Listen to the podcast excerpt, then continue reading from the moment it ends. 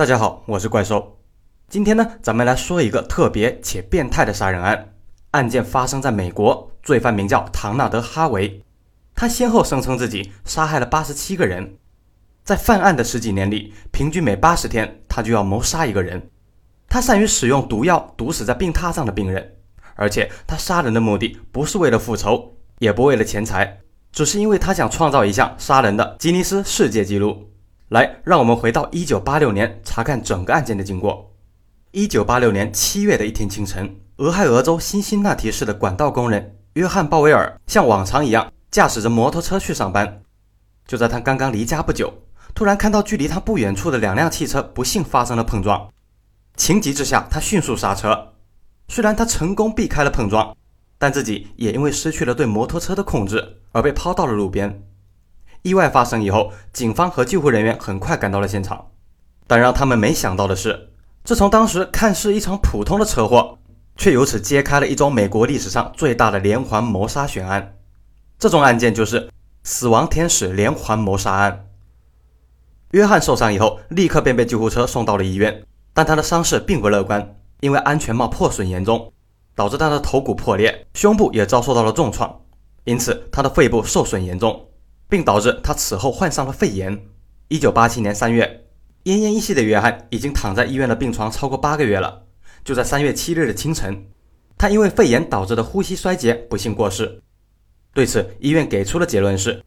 死于颅脑外伤引发的肺炎。但根据俄亥俄州的法律，任何死于交通意外的伤者都必须要进行尸检以后，再根据死因来裁决是否意外死亡。于是，约翰的尸体很快便被送到了辛辛那提鉴证科学中心。当天值班的法医瑞曼里根据医院出具的死亡报告得知，约翰是因为意外交通事故引发肺炎而死的。于是，他首先打开了死者的胸腔，在这里，他果然发现了约翰的肺部布满了大量的疤痕，而类似于这样伤害的程度，也的确可以让他死亡。此时，成竹在胸的瑞曼已经基本判定出医院所给出的死因报告是正确的。但依照法定的验尸程序，瑞曼还必须要对死者进行一次全方位的检测。但让他万万想不到的是，就在接下来的检测当中，他会由此揭开一系列轰动全美的连环谋杀案。在昏暗的解剖室中，当瑞曼开始对约翰的胃部进行检测时，他却突然闻到了一股刺鼻的苦味儿，那种味道就好像是苦杏仁一般。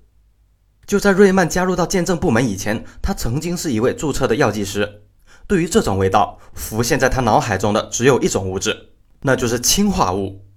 瑞曼十分清楚，对于人类来说，大约只有百分之四十的人携带着有可以分辨出氰化物味道的基因，而可以闻出微量氰化物的人却只有百分之十五，而自己正是属于那百分之十五的少数人群。此时，细心的他意识到，必须要提取出约翰胃部的部分液体。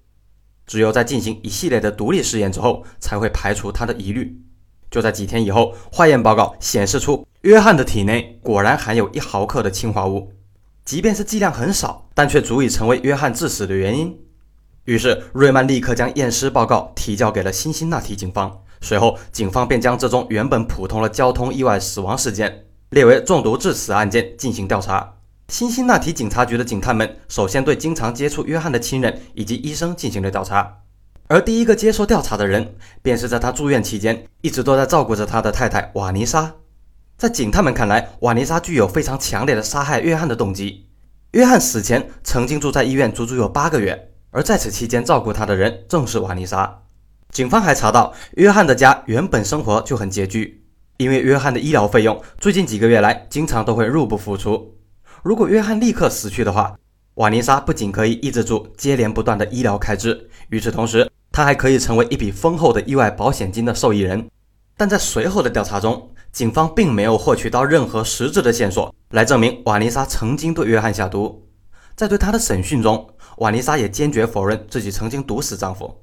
对于警方的怀疑，她深深感到了自己受到了伤害，并且表示她仍然还深爱着丈夫。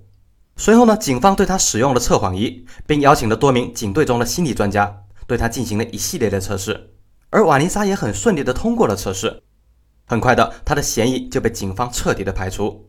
就在警探们对瓦妮莎展开调查的同时，一些约翰的亲属、邻居、朋友，甚至是他在哈雷俱乐部的车友们都纷纷接受了调查，但警方仍旧未能发现任何有用的线索。于是，医院中的医生、护士以及护工便成为了极具作案可能性的另外一个群体。接下来，上百位医护人员纷纷收到了被邀请前往警察局接受调查的信件。在经过了测谎仪的挑战之后，这些医护人员的嫌疑都纷纷被警方排除。此时，警探们发现，医院提供的名单之中，有一位叫做唐纳德·哈维的雇员一直都没有出现过。无比巧合的是，他正是负责约翰生前所住病房的一位护工。就在警探们准备亲自上门去邀请唐纳德前往警局协助调查之时，他却突然自行来到了警局。面对负责此案的警探，他的第一句话便是：“不用测谎，不用审讯，我是来自首的，就是我杀了约翰。”警方很快了解到，唐纳德于1952年出生于辛辛那提市附近的巴特勒县。他读到九年级时，因为厌倦读书而选择了辍学。此后，他入伍并成为了一名空军的地勤人员。但因为曾经在军营中两次尝试自杀，他的精神状态被上级认定为并不合适继续留在军队服役，从而提前退役，并被送到了弗吉尼亚州的一所精神病院接受治疗。痊愈以后，他来到了肯塔基州的亲戚家居住，在亲戚的帮助下，又经过了短暂的培训。十九岁时，他如愿以偿地获得了医疗护工的资格证书，并开始在肯塔基州红衣主教康复中心工作。直到一九七五年九月，他才回到了家乡俄亥俄州，并开始在新西大学当地的一家医院停尸房工作。一九八五年七月，医院的安保人员发现了唐纳德的储物柜中藏匿了一支手枪，因此他很快便被医院解雇。但不知为何，医院当时并没有报警，而医疗工作的系统记录中也并没有记载这一项处罚。这也让唐纳德很快的便在辛辛那提的另外一家大型医院。德雷克纪念医院找到了另外一份护工的工作，这里也是他被捕前的最后一个工作地点。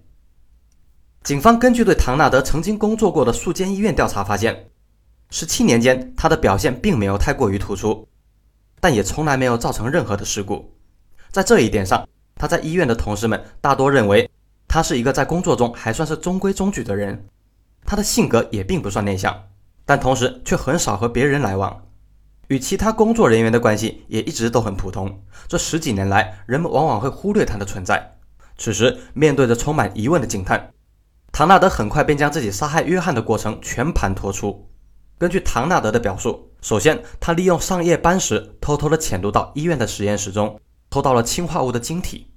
一九八七年三月七日，他又将氰化物的颗粒放到加过水的杯子中，此时氰化物很快变成了棕色的液体。接着，他趁着没人注意时，偷偷潜入到约翰的病房，并将含有氰化物的液体倒进了约翰的胃管中。含有氰化物的剧毒液体就这样迅速地进入到了约翰的胃中。仅仅过了几秒钟的时间，约翰就过世了。唐纳德此时也立刻转身离开病房，整个过程只持续了四十五秒钟。他的动作是如此的利落，堪比一个接受过专业训练的特勤人员。随后，唐纳德又对警方表示。他之所以要杀死约翰，仅仅是因为不忍见到他深受肺炎的痛苦折磨，于是便想出了一个可以快速让约翰安乐死的方法。所以他的动机仅仅是出于为了帮助约翰摆脱痛苦。对于唐纳德的这一说法，警探们开始并没有过多的怀疑，并且他们还准备将这一供词交到律政署，从而对他发起因为怜悯受害者而进行的过失杀人的指控。直到警探们接下来开始搜查他的住所时，才发现唐纳德竟然还在家中藏有十五公斤的毒药。这些毒药包括砒霜、氰化物、老鼠药、农药等等。这些发现让警方及检控官们意识到，唐纳德的杀人动机很可能根本就不是他所想象的那样简单。他杀害约翰的动机很有可能是在经过了深思熟虑，在进行了一系列的缜密计划之后才得以实施。随后，警方便制定了不同于先前的策略，对唐纳德展开了一轮新的审讯。就在审讯期间，这名曾经长期照顾重症病人的护工，终于向他的律师承认，他在任职医院的十七年间，一共曾经杀害了至少八十名大部分处于病危状态下的病人。就在唐纳德说出这惊人的数字之后，美国社会以及媒体一片哗然，媒体们纷纷将他冠以“死亡天使”的称号。随后，他的辩护律师也以唐纳德不被控方指控死刑为条件，表示愿意和警方及控方合作，供出多年来他对那些重症病人执行死刑的一些细节。早在1972年，刚刚在肯塔基州成为护工不久的唐纳德，便在医院中仅仅用了十个月的时间，杀死了十二名病人，其中还包括一名年仅十二岁的血癌患者。这时，唐纳德依旧坚称他是纯粹基于同情心，帮助那些受害者早日获得解脱，才杀害了他们。随着下毒经验的不断增长，医院也从未发现那些本来就患有重症的病人的身体变化。这时，唐纳德的心理也产生了扭曲。用他自己的话来说。毒死他们已经成为了一种习惯，一种让自己无法自拔的习惯。不寒而栗的警探们随后便得知，用毒技术已经炉火纯青的唐纳德曾经使用过包括砷、氰化物、胰岛素、吗啡、乙型肝炎病毒、HIV 液体在内的六种毒药，开始进行他所谓的“天使行动”。不仅如此，他还曾经使用塑料袋让病人窒息，拔掉病人的呼吸机等一系列作案手法，让病人快速死亡。氰化物和砷是唐纳德经常使用的两种毒药，他通常都会采用混合食物后再喂食给病人，或者是直接用注射的办法来让受害者中毒。就这样，在那些医院中患有重症的病人都成为了唐纳德谋杀的对象，他们的生命在唐纳德的心中一文不值，逝去的人们也只不过是唐纳德死亡清单上冰冷冷的数字。在十几年间，他平均每八十天就要谋杀一名病人。然后在阴暗的角落中观察着他的下一个目标。让警方们感到背脊发凉的是，唐纳德并没有仅仅将受害人局限于那些患有不治之症的人。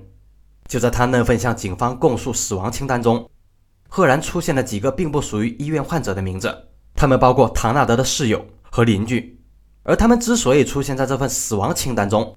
仅仅是在生活中因为一些琐事得罪了毒王唐纳德。一九八七年六月至七月中旬。俄亥俄州肯塔基州诉唐纳德·哈维谋杀案在俄亥俄州地方联邦法院开庭审理。虽然唐纳德声称自己至少杀害了八十七个人，但是根据俄亥俄州控方所能提交给法庭的实质证据，他被控二十二项谋杀罪，加上肯塔基州所指控他的十二项谋杀罪，控方对他发起了一共三十四项谋杀罪的指控。随后，唐纳德承认了全部的指控。一九八八年三月，俄亥俄州额外加控他三项谋杀罪名。由于他与控方签署了一项认罪免死的协议，所以他免于死刑，被判罚了二十八个终身监禁。至此，轰动全美、被媒体冠以“死亡天使”的唐纳德·哈维连环谋杀案终于告一段落。随后，唐纳德开始了在俄亥俄州最高监护级别的监狱——托莱多惩教中心服刑。二零零三年时，唐纳德曾经在监狱中接受了媒体的访问。毫无悔改之意的他，面对着哥伦比亚广播公司的镜头，表示自己当年杀害病人的动机，其实是想让自己成为世界上杀人最多的凶手，并能够登上吉尼斯世界纪录。虽然自己已经不再年轻，但如果有机会出狱的话，还是会继续杀人，争取更新自己的记录。显然，罪孽深重的唐纳德肯定再也无法实现自己的梦想了。二零一七年三月二十八日。托莱多惩教中心的狱警发现了被其他犯人殴打过后的唐纳德奄奄一息地躺在自己的监仓中。两天后，恶贯满盈的他死在了监狱的医院中。就这样，一心想要成为美国乃至世界上杀人最多的死亡天使，最终被另外一个杀人凶手结束了自己罪该万死的一生。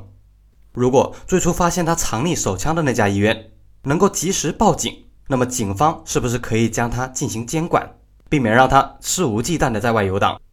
如果那家医院及时将唐纳德违法的证据上传至医疗系统的资料库中，那么是不是可以避免让他再次进入医疗系统之中？如果那些被害病人的主治医生能够再细心一点，发现病人真正死去的原因，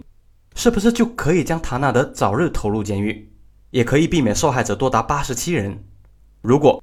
可惜没有那么多如果。在该案件之后，美国的医疗体系也加强了对重症病人死亡原因的监控。避免留给唐纳德这样的人以可乘之机，也算是案发之后造成的唯一一件有利的事情。